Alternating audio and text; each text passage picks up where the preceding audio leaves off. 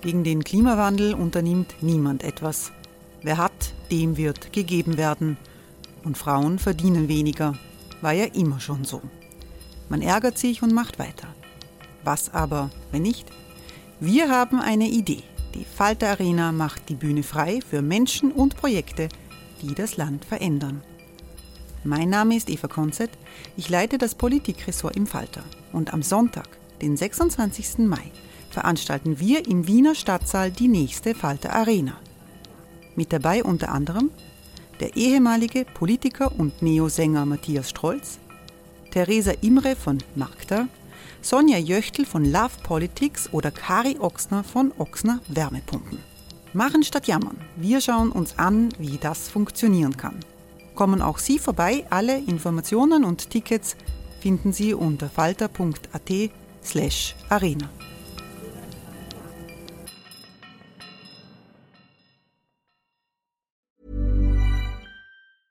Hey, I'm Ryan Reynolds. Recently, I asked Mint Mobile's legal team if big wireless companies are allowed to raise prices due to inflation. They said yes. And then when I asked if raising prices technically violates those onerous two-year contracts, they said, "What the f*** are you talking about? You insane Hollywood ass." So to recap, we're cutting the price of Mint Unlimited from $30 a month to just $15 a month. Give it a try at mintmobile.com slash switch. $45 up front for three months plus taxes and fees. Promo rate for new customers for limited time. Unlimited more than 40 gigabytes per month. Slows. Full terms at mintmobile.com.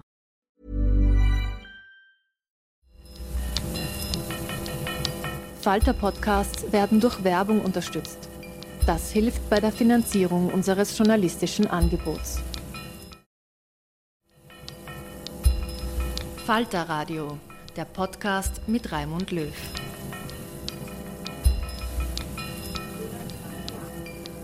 Sehr herzlich willkommen, meine Damen und Herren, im Bruno Kreisky Forum und im Podcast Falter Radio. Mein Name ist Raimund Löw und ich habe die Ehre, heute durch diese Sendung zu führen, die uns nach Moskau führt, in die russische Hauptstadt. Es ist ein knappes Jahr her, dass Russland seinen Angriff gegen die Ukraine begonnen hat. Der Krieg seit dem 24. Februar 22 hat verheerende Veränderungen in der Ukraine angerichtet, verheerende Verwüstungen, Verwüstungen, Zehntausende Soldaten und Zivilisten sind umgekommen und die geopolitische Situation für ganz Europa hat sich verändert. Auch Russland hat sich verändert durch diesen Krieg, äh, den der russische Präsident Putin vom Zaun gebrochen hat. Darüber spreche ich heute mit einem hochrangigen Experten direkt in Moskau und dieses Gespräch werden wir auf Englisch führen. It's the time to switch to English. A warm welcome to Andrei Kolesnikov in Moscow. Hello, Andrei. Hello, good to see you. We are glad and we are honored to be able to talk to you from the Bruno Kreisky Forum in Vienna as well as from uh, podcast Falter Radio. Andrei Kolesnikov is Senior Fellow and Chair of the Carnegie Endowment for International Peace. That's an international American think tank with many offices in different parts of the world and also in Moscow. Andrei uh, Kolesnikov has written several books related to the political and ideological shifts in Russia. He's also a journalist, a colleague so to say, he was managing director of Novaya Gazeta. And Novaya Gazeta uh, was a leading democratic newspaper for many years. Now uh, it stopped publication last year in Russia. In this, uh, th- there is still Novaya Gazeta Europe coming out of Latvia. Uh, uh, Andrei, I hope we will be able to touch many aspects of the situation in Russia. Our title we, we have chosen is The Mood of the People and the behavior, behavior of the elites. But to start, uh, what for you is the most dramatic element of change in Russia that the people of Russia have experienced this last year?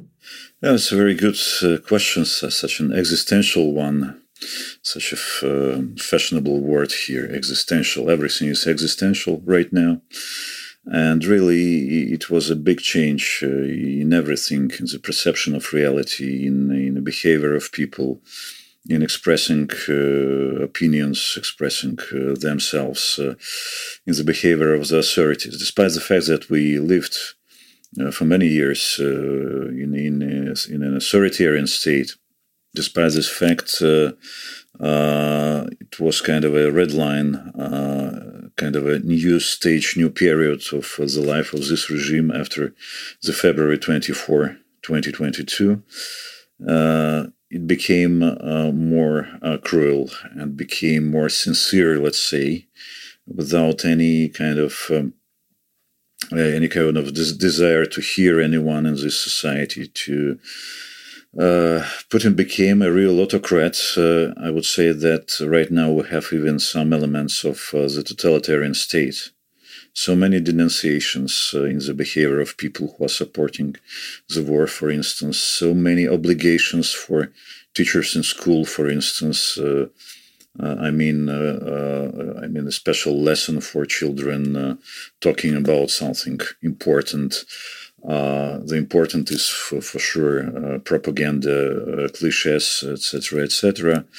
Uh, and this is a bit another society which is which is more obedient, uh, which is ready to accept different propaganda cliches from the very top, from television primarily, and people are trying to justify uh, I mean, the majority of people, not all, not all Russian people, uh, the majority wants to justify the actions of, uh, of uh, top authorities, uh, to justify the special operation, uh, the cruelty. This is a psychological, let's say, block for them how to avoid moral responsibility.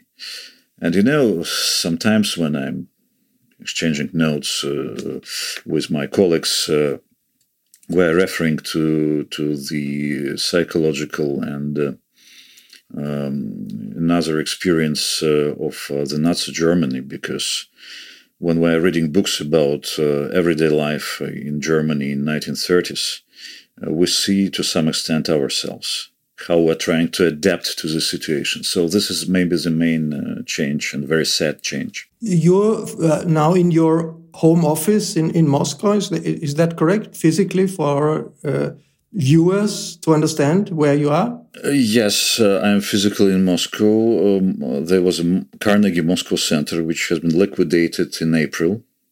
We lost our uh, office, and uh, uh, this word chair in my in my credentials, this is not the right word because I am not a chair of, uh, of a former program of uh, Russian domestic politics. Right now, I'm simply a senior fellow who works directly with uh, our headquarters in, in, in, Washington. And you, you have been uh, labeled a foreign agent, is that correct, by the authorities?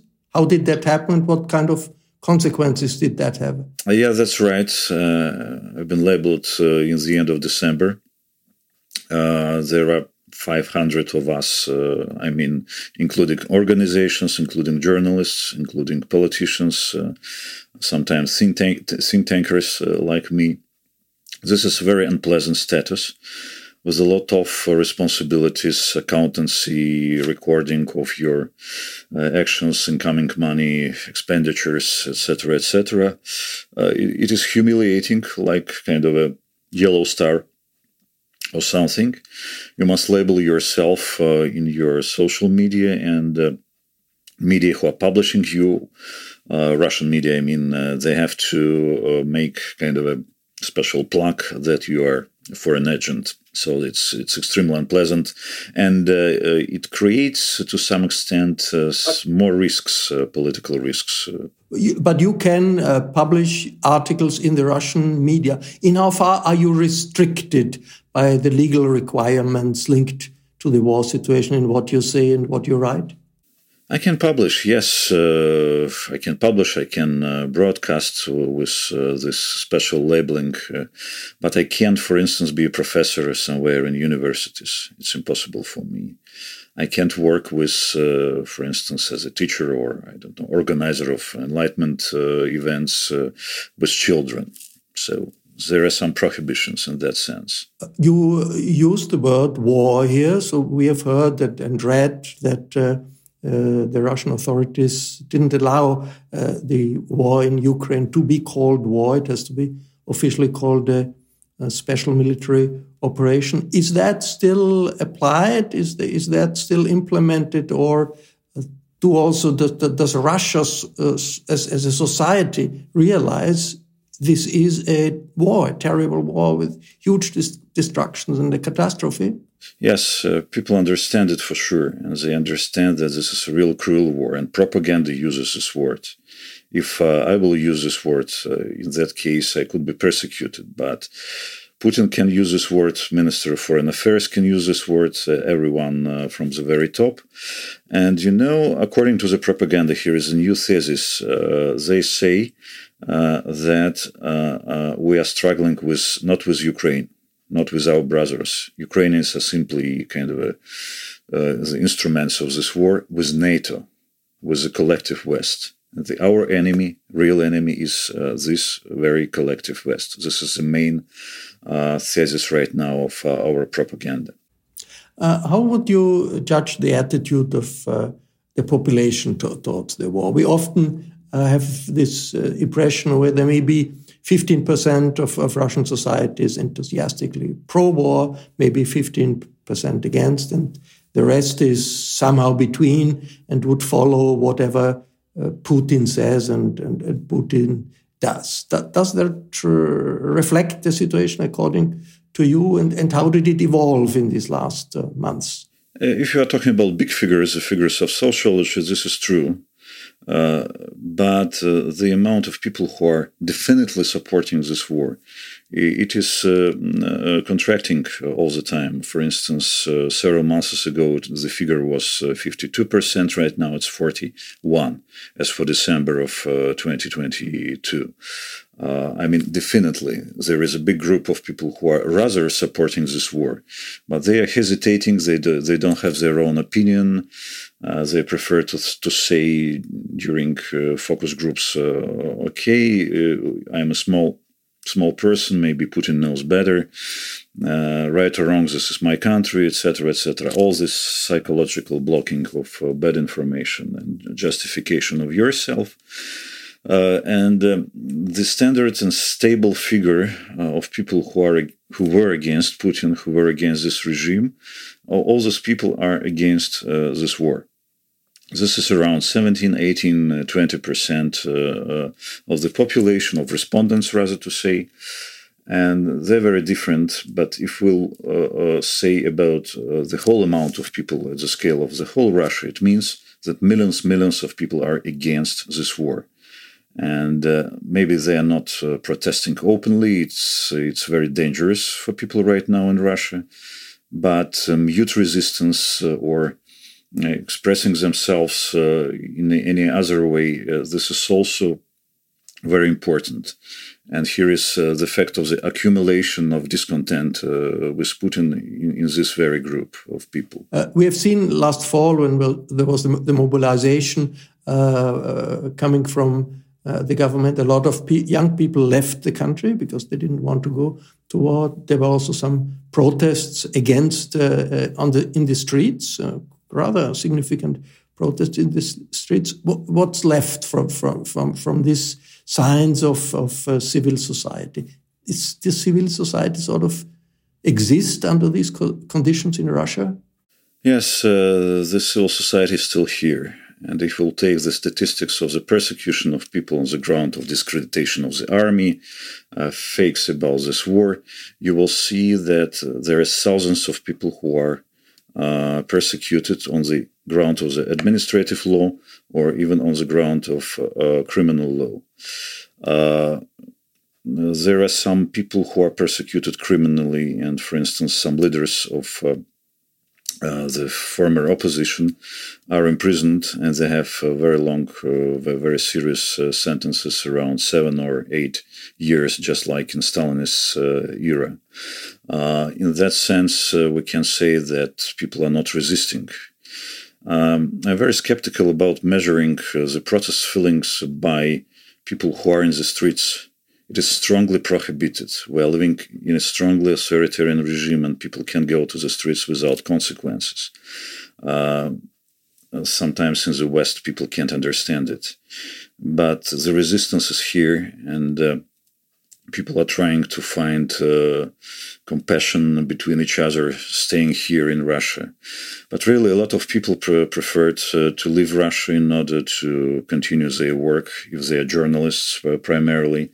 And it's also important because they are broadcasting to this very audience, domestic audience, not for the audience somewhere abroad. Uh, and uh, their function is extremely important. I mean, all those people who left the country and uh, who are continuing to work as, as journalists primarily.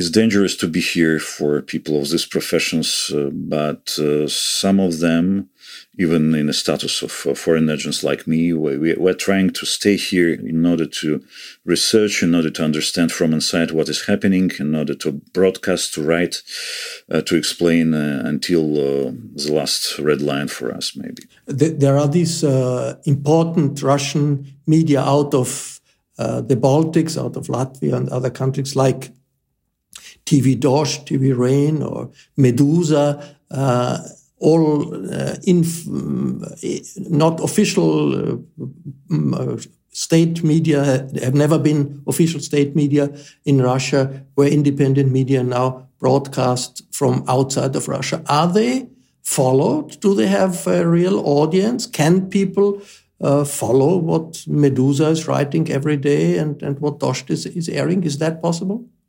Yes, they, they are all blocked here uh, officially and physically, but people people who want to uh, hear alternative information and uh, write alternative opinions, they have this opportunity using VPN. A lot of people right now are using VPN, uh, and at the same time, YouTube is not blocked until now because uh, millions and millions of Russians are using it, and uh, uh, Kremlin, Kremlin, also uses it uh, sometimes, and because of that, they don't want to prohibit it uh, totally. And this is one of the main sources of information and, and opinions for for Russian domestic audience. People are broadcasting via via YouTube uh, from abroad, from Riga, from Amsterdam, from Warsaw, etc., etc. And uh, these YouTube channels are very, very popular among uh, Russians uh, here. One of the most well known uh, uh, opposition activists and now political prisoner of Russia is Alexei Navalny, the anti corruption activist who had been poisoned and then came back and, and is in uh, in a prison camp a uh, couple of hundred kilometers outside of Moscow. And he uh, seems to be in, in, in big danger. His health seems to be in danger, but he is uh, airing anti war positions in a very strong and clear way, despite the fact that he had been close to some Russian nationalists uh, before. How significant is this stance of uh, Alexei Navalny and how, how, how is he, he really in danger now? Yes, he's really in danger, and um, I would say that uh, this is a real problem, and um, he's a real hero in that sense. Uh, he's consciously resisting. He's trying to survive. Uh, to say the truth, they're trying to kill him they poisoned him and he survived and they punished him uh, for uh, the survival. Uh, yes, he had very contradictory vision of the world uh, many years ago, but uh, I followed his uh, evolution, political evolution. Now he is really a liberal, pure liberal and pure democratic politician. Not to mention that his team is extremely efficient. Uh, they're continuing his his work. Uh, but at the same time, for sure, when he was free, when he was an organizer of meetings and uh, different uh, events in the streets, etc., etc., he was more visible. He was more popular. Now he don't have such an opportunity to be vocal, to be to be visible and. Um, of course, because he's in a cell, in, in imprisoned in a cell, and he can communicate through his lawyers, right? They can, they can meet him and they give they give tweet on tweets on social media. They they give his opinions transmitted to the public. Yes, uh, he does it just like Ilya Yashin and Vladimir Kara-Murza. They also do it. I don't know the technology, but they can do it. Uh, but uh, again, uh, he lost a part of his audience because uh, because of this fact of um, not being so so vocal. And um, not to mention that the mood of the population is gloomy. They do not pay so much attention to the corruption issues, to the issues of uh, how all those people, all those decision makers are making policy uh, right now. Uh, many people are justifying this behavior as a, as a as something uh, new normal. So we are at war with the whole world. And in that case, uh, we have to support uh, our government, at least right now. This is one of the possible positions. We are uh, speaking to Andrei Kolesnikov in, in Moscow in this uh, uh, edition of the emission of Kreisky Forum and the podcast Falter Radio. I wonder, after all that we have, we have discussed now, there is a discussion in Europe in how far Russia as a society should be considered responsible for this war and for, for the destructions. Many voices, particularly in the Baltics, also in Poland, would say uh, Russia, also Russians who may not support actively the war, they are co-responsible because they don't uh, didn't stop it. It's uh, what is your reaction to this kind of uh, positions? I can't agree with it because, uh, again, as I said, um, millions of people are against it, uh, against this regime. Uh, thousands of them are struggling with the regime or resisting to this or that way. So all those people, they don't have any guilt. They always were against this regime. Who is responsible for it? our elites, who have got accustomed to live quite good uh, a part of uh, middle class who really didn't pay a lot of attention to uh, to the political issues because in big cities like Moscow, St. Petersburg, uh, cities with millions of inhabitants, uh, people live, live quite good just like in any other uh, European capital. And they still do. They still do. Uh, to some extent, a bit worse, but uh, they still do, yes. Uh, and all these people said, uh, What is democracy for? We are living quite good, uh, especially in Moscow. It was a typical position. everyone admired Sobyanin as a very efficient manager, as a mayor of Moscow. So we had very the best restaurants, the best cinema premieres, uh, the best theaters, etc., uh, etc., et best salaries.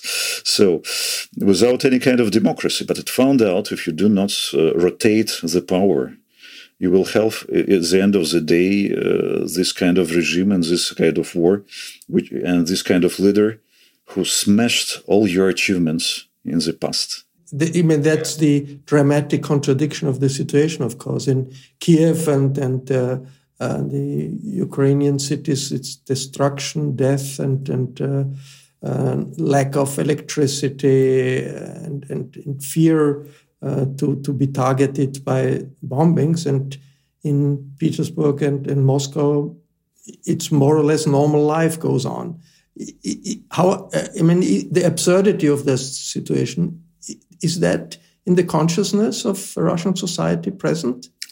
Yes, uh, and at least uh, in the milieu, in the community of people who are trying to understand what is happening, who are against this regime, this is a permanent discussion about collective guilt and collective responsibility. Uh, I will say more that we sometimes we are witnessing quarrels between people who left the country, and they accuse people who are still staying in the country that they are traitors of democracy and they are supporting, uh, in that sense, uh, Putin. But people who are staying here accusing, uh, in their turn, people who left and people people who are staying here are accusing people who who, who are abroad. Uh, they say you you can't do anything significant from abroad. You must, let's say, help us to survive, uh, to express compassion, etc., etc. But again, when we are talking about collective responsibility, it's really more about the cynical uh, layers of the society who lived quite good and supported this regime uh, because this regime gave uh, them uh, this prosperity. the other part of the society, poor people or people with low income, lower middle classes, Hey, it's Ryan Reynolds, and I'm here with Keith, co star of my upcoming film, If, only in theaters, May 17th. Do you want to tell people the big news? All right, I'll do it. Sign up now and you'll get unlimited for $15 a month in six months of Paramount Plus Essential Plan on us. Mintmobile.com slash switch. Upfront payment of $45 equivalent to $15 per month. Unlimited over 40 gigabytes per month. Face lower speeds. Videos at 480p. Active Mint customers by 531.24 get six months of Paramount Plus Essential Plan. Auto renews after six months. Offer ends May 31st, 2024. Separate Paramount Plus registration required. Terms and conditions apply if rated PG. They are more or less conservative, and uh, they tend they tend to support uh, Putin as, as their real leader. The, this uh, year of, of, of, military operation of war uh, has caused also on the Russian side a lot of casualties, thousands, thousands, maybe 10,000, uh, 10,000 of dead soldiers, wounded soldiers. This growing number of casualties does it have any effect on the attitude of the society towards the war? Yes, a lot of people uh, are, feeling that uh, this is um, this is horrible, and the mood is gloomy, and the feeling of anxiety is very high. But um, the bad thing is uh, that uh, big layers of the population they decided to support Putin until the end, and there are groups of very aggressive conformists, not simply passive conformists. Oh, this is a trouble, but we have to support our leader because we are at war with the West, etc., etc., etc. But aggressive conformists, they appeal to more cruel war, uh, to, to, to, to the total war in the proper sense of the word. And uh, uh, I would say that morally, part of society really changed uh, their minds and uh, they are supporting war as war. I can't uh, say what share of the population it is, but at the same time, I know that there are a lot of uh, people who do not feel compassion to people, to empathy uh, to victims uh, of this war. From the other side, from the side of Ukrainians, but from the from our side as well and uh, they feel kind of uh, uh, they want revenge uh, for uh, for victims from the from our side among mobilized people because uh, the statistics of different losses is quite high even official statistics. It is really higher than during for instance the Afghan war which was also quite important for national consciousness and undermined uh, the grounds. In the time of the Soviet Union, that was the Brezhnev yeah. Politburo yeah. who had decided to invade Afghanistan, yes. But now it's more serious than during the time of uh, the Afghan war. I mean, from the point of view of uh, losses. Uh, I think it's very important what, what you say that there is a cult of war in parts of the uh, elites, uh, something that we in, in, in Europe, uh, in Germany, experienced, of course, at the beginning of, of the last century, cult of war. We, we have uh, these uh, pro war factions in the leadership. The Wagner Group and the leader of the Wagner Group, Mr. Prigozhin, or also the uh, Kadyrov, the uh, Chechnya leader. Uh, they seem to be critical of the military leadership in your view, are these uh, forces that are instruments of Putin, of, of, of, the Kremlin, or are they potential competitors with Putin and, and even adversaries of, of, of the Putin leadership, these hardliners? I think that both uh, options are plausible because, uh, on the one hand, uh, they behave like kind of independent players with their own information policy. They are criticizing official army, etc., etc. But on the other hand, I would say that Putin always tries to control all the elite groups. Uh, this is his interest uh, to to initiate quarrels between them, to initiate conflicts. But he is an arbiter for them. He is the top person, and uh, they are appealing to him at the end of the day. And I'm sure that Prigozhin is under control. Now he's very useful for Putin and very efficient from his point of view as a supplier of uh of the cannon fodder, uh, to say the truth. Uh, and in that sense, uh, he also very useful for Putin as a person who criticizes official is criticizing official army and uh, army keeps uh, itself on its toes. In that sense uh, uh this is the interest uh, of putin to, to balance different clans uh, around him. But again I, I, don't see any kind of disbalance between these groups. I think Putin can control and he strengthens his power he strengthened his uh, image uh, as a strong leader because of this war. You mentioned Afghanistan, and, and in the time of the Afghanistan invasion, uh, it was pretty clear. There was a Politburo of the Communist Party of the Soviet Union. The Politburo had to decide yes, we invade, or no, we don't invade. Uh, uh, it was clear who, who takes decisions. What do we know now? When in case there is an escalation or the opposite, who would decide that? Who would uh, uh, decide what, what at the end uh, Putin is doing in the Kremlin? On the one hand, this is a strongly personalistic system, as always in, in Russian and Soviet history. But I would say that uh, uh, even in times of Politburo, uh, there was kind of a collective ruling of the country Right now, uh, the weight of the first person is is, is, is more significant than in, in Soviet times.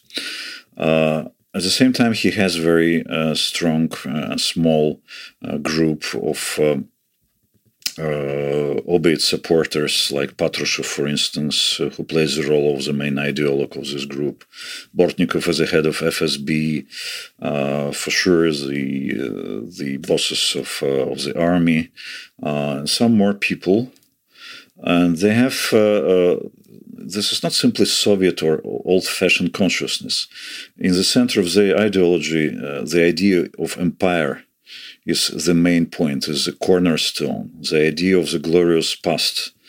They reject uh, Soviet Marxist ideology. Uh, they are more about Russian nationalism and uh, Russian imperialism and Russian history in their personal interpretation. Uh, this is what important uh, for them, and I think these people can make uh, this decision. Yes, Kovalchuki brothers as well who were, uh, as uh, some people say, the initiators of uh, this campaign. Uh, so very narrow uh, group of people. But the main question is how elite, which is more or less modernized, albeit so lightly to these uh, horrible people.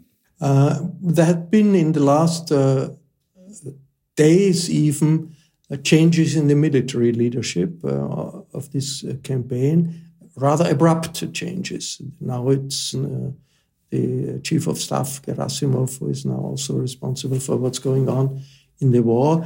Uh, does do these uh, frequent changes uh, do they have a mm, political meaning? Is that a sign of lack of stability, or is it just the military logic uh, that that uh, that is decisive? I think this is a sign of um, anxiety at the very top. how to make uh, this military action is more efficient on the one hand. On the other hand, this is uh, the same logic of balancing different groups around Putin. If uh, Prigozhin is too strong, you must strengthen another part of uh, this possible conflict. I mean, uh, official uh, army generals like Gerasimov. And at the same time, maybe Putin really thinks that Gerasimov could be efficient as, as a as a person who can uh, change something as a battlefield. Uh, so different reasons, uh, all of them are workable, and uh, uh, but again, this is really a sign of different um, anxieties at the very top. If we talk about the elites in Russia, we have to talk, of course, of the top economic elite too, the oligarchs, uh, often mentioned. also quite often uh, under sanctions now from, from the European Union, from uh, the Americans. Do these oligarchs have any means of influence really on, on, on the political leadership, or is this a completely different body of uh, economic power only? Uh, they themselves say that they don't have any influence on Putin. They can't do anything. They couldn't prevent uh, this war, despite the fact that they really tried to explain uh, some economic consequences to him, not quarreling with him for sure, not leaving their places. Uh, whether we are talking about oligarchs uh, as businessmen who are, quite close to the state, or about people who are working in the economic block uh, of the government and were considered as liberals. They're not liberals right now for sure, they're simply technocrats who are liquidating the worst consequence, uh, consequences of uh, uh, the special operation.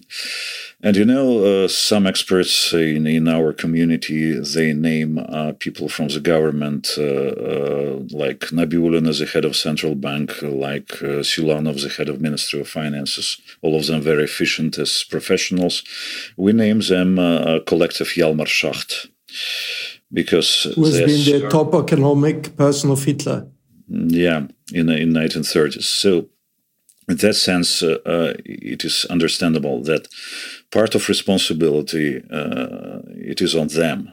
They have to understand it, and they understand it, but they are obediently continue to to work with uh, kind of an ex- explanation. We're working not for Putin, but for people of Russia in order to survive this uh, hard period of time. Uh, you mentioned uh, the the uh, fact that uh, the Russian leadership uh, describes this war as a war against NATO, the West, the collective West.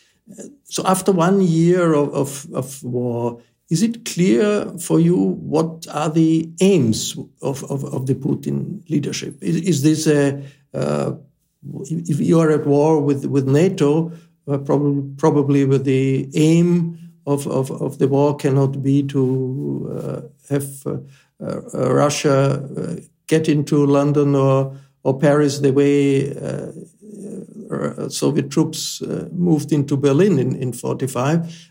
what what are the war aims? Is it control of Ukraine? Control of a part of Ukraine, a rollback of all the, uh, the, the, consequences of the revolu- democratic revolutions of 89. Is that clear to you? Uh, you know, uh, paradoxically, despite the fact that Putin uh, uh suggested several explanations denazification, demilitarization, uniting Russian uh, uh, nation as well, returning and strengthening our our territories. Uh, he he mentioned uh, Peter the Great as an example for uh, his behavior, but at the end of the day, to say the truth, it is ununderstandable. Uh, this is a problem of this regime, the problem of goal setting and such. It was understandable several years ago that we are trying to modernize this country to make it a normal, let's say, capitalist uh, state with some elements of the authoritarianism, nationalism, but at the same time more or less normal state. But what is the goal right now? It's uh, ununderstandable. And uh, uh, the war is the goal as such. So this is the philosophy, the ideology, and uh, the mission of uh, uh, Putin to continue the war. We're saying Putin, we mean war, Alice. So, but philosophically, in the sense of a mission, maybe he wants to restore Russian empire as he he sees it. Uh, is in this framework, in uh, what could the role of possible negotiations be, if, if that's the mindset of the leadership? As you know, particularly in, in Germany, we have quite some voices uh, of people who say, well, uh, there is a lack of offers, of offers uh, for, for negotiations from NATO and from the West, and that's one of the reasons of uh, this war going on. Is any place is there any place of, of uh, for negotiations in the mindset of uh, Russian leadership today? I can't see any signs of uh, uh readiness uh, of uh, good faith from Putin's side. he's not ready to negotiate. Yes, he wants negotiations because there are voices in the society and more and more voices for peace talks. But at the same time, he wants these talks on, only on his own terms. It is unacceptable for uh, the Ukrainian side. When Putin initiated these referendums on the occupied territories, it became uh, obvious uh, that he's blocking the very possibility of uh, any realistic uh, agenda for any any peace talks. So no entrance into any kind of peace talks. This is a problem. maybe some uh, negotiations on the basis of discussing nuclear issues with the American side, with Westerners.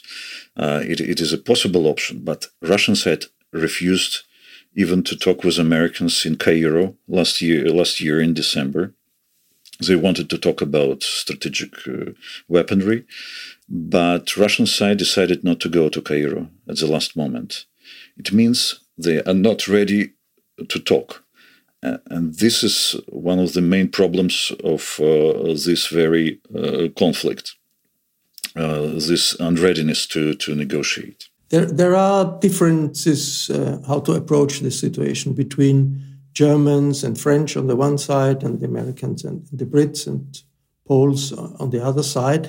And one of the arguments that probably uh, would would come from a French and and, and uh, German uh, government position, and probably I mean, we, we have Macron who speaks to Putin and we have Scholz who speaks to Putin. I guess there, there is a logic behind that.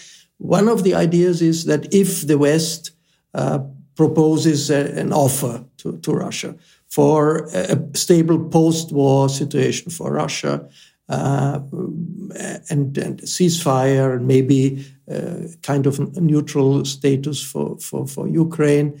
Uh, would that make any difference uh, as far as the war like attitude of the uh, Russian leadership is concerned? No, I don't think so. I, I can't say that there is a kind of a realistic offer from the Western side which is acceptable, it could be acceptable for Putin. Uh, because uh, here is one more side of negotiations. Uh, Ukraine is such. And Ukraine and Zelensky, they have their own uh, position uh, and they want another kind of peace talks. They want the returning, this is just a suggestion, they want the returning to the borders of 1991 so it's understandable, but also unrealistic. And this is a kind of an impasse uh, in that sense. Yes, and I would say that uh, uh, one of the important parts uh, of uh, the possible negotiations or influencing Putin uh, could be China or India, for instance. If they will take seriously these dramatic events as a, as a threat to the world as such, maybe they can influence Putin maybe they don't want to spoil the relations with Putin, but at the same time, uh, they could be more significant for Putin himself as Western countries. Uh, let me come back to the characterization of, of the Putin regime uh, nowadays in this war situation after one year of war. Uh, there, there, the discussion is this fascism. You, you mentioned you feel like you, uh, like it's like Germany 30, in the 30s. Uh, would you say that that Russia is a now became a fascist regime, the Putin regime? No, I'd rather say that this is uh, ultra conservative, uh, uh, authoritarian, personalistic dictatorship with, uh, uh, with the ideology of imperialism, resentment, and nationalism uh, was a big role of, uh, of the state in the economy as well. This is also the part of this uh, ideology. I can't say that this is a pure, uh, pure, uh, pure definition of uh, fascism or Nazism. there are very different faces of this phenomenon of conservative authoritarian regimes. so, in that sense, I'd rather use uh, this more uh, neutral term like authoritarian personalistic uh, dictatorship. If war is uh, has such an important uh, place in the ideology of, of the leadership, uh, does that mean Putin is preparing Russian society for several years of war? We have we are now one year into the war with Ukraine. Is, is Putin preparing Russia for two, three, four, maybe five years of war going on the way it's going on now? It looks like that he wants a victory, but he can't describe what does it mean, uh, this victory. And uh, people are ready to accept the idea that uh, this war could be procrastinated, prolonged. But at the same time, uh, Putin will have presidential elections. And I can't exclude that he will not uh, liquidate uh, the institution of elections. He will try this to. Is, these are supposed to be when the next uh, presidential elections? This is March 2024. So before these elections, uh, this year, this very year, in the end of 2023, he must suggest something to the society as his, let's say, presidential program. Maybe he can suggest kind of a peace plan or the plan of development of the economy, because we will have some uh, more socioeconomic problem problems right now, more serious than in 2022. Uh, and in that sense, it's better for him to stop this war. But this is a normal logic what is in his brain so we can't uh, understand and explain and even even if he he could stop uh, uh, the hot phase uh, of this war uh, the problems uh, should be continued for domestic audience for the world for russia for europe because he's very bellicose he's very aggressive and um, the problem is in this personalistic rule. And uh, we have to wait uh, for his, uh, let's say, retirement in that sense. Uh, Andrei, what could uh, the democratic forces in the West, also the Ukrainians, do in order to be heard in a stronger way by the Russian public, by Russian citizens, Russian intellectuals? Uh, you know, I can say that there is a uh, understandable receipt how to change the minds of uh, average Russians or uh, advanced classes who are still supporting Putin. Uh, I can't find uh, any kind of exit from the situation, but the West can help, uh, let's say, pro democratic, pro Western Russians. A lot of them are living here, millions of them and now a lot of them are living somewhere uh, abroad.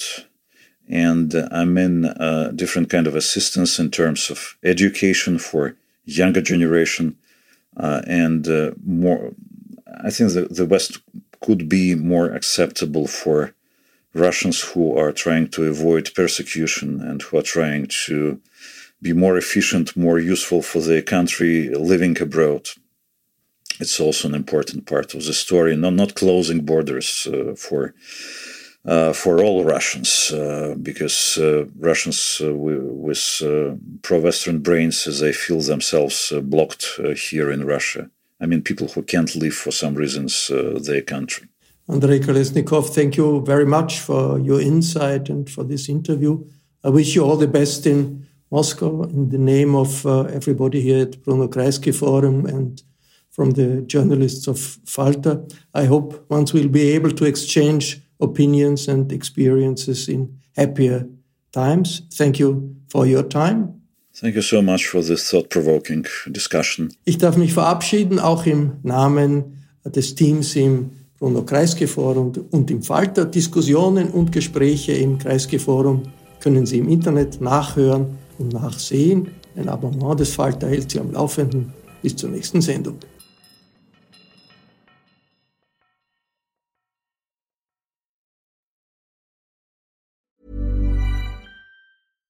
This message comes from BOF sponsor eBay. You'll know real when you get it. It'll say eBay Authenticity Guarantee. And you'll feel it. Maybe it's a head turning handbag, a watch that says it all, jewelry that makes you look like the gem, or sneakers and streetwear so fresh every step feels fly. eBay gets it. So look for the blue check mark next to that thing you love and be confident that every inch, stitch, sole, and logo is checked by experts. With eBay Authenticity Guarantee, you can trust that feeling of real is always in reach. Ensure your next purchase is the real deal. Visit eBay.com for terms. Even when we're on a budget, we still deserve nice things. Quince is a place to scoop up stunning high end goods for 50 to 80% less than similar brands. They have buttery soft cashmere sweaters starting at $50, luxurious Italian leather bags, and so much more. Plus, Quince only works with factories that use safe, ethical, and responsible manufacturing. Get the high-end goods you'll love without the high price tag with Quince. Go to quince.com slash style for free shipping and 365-day returns.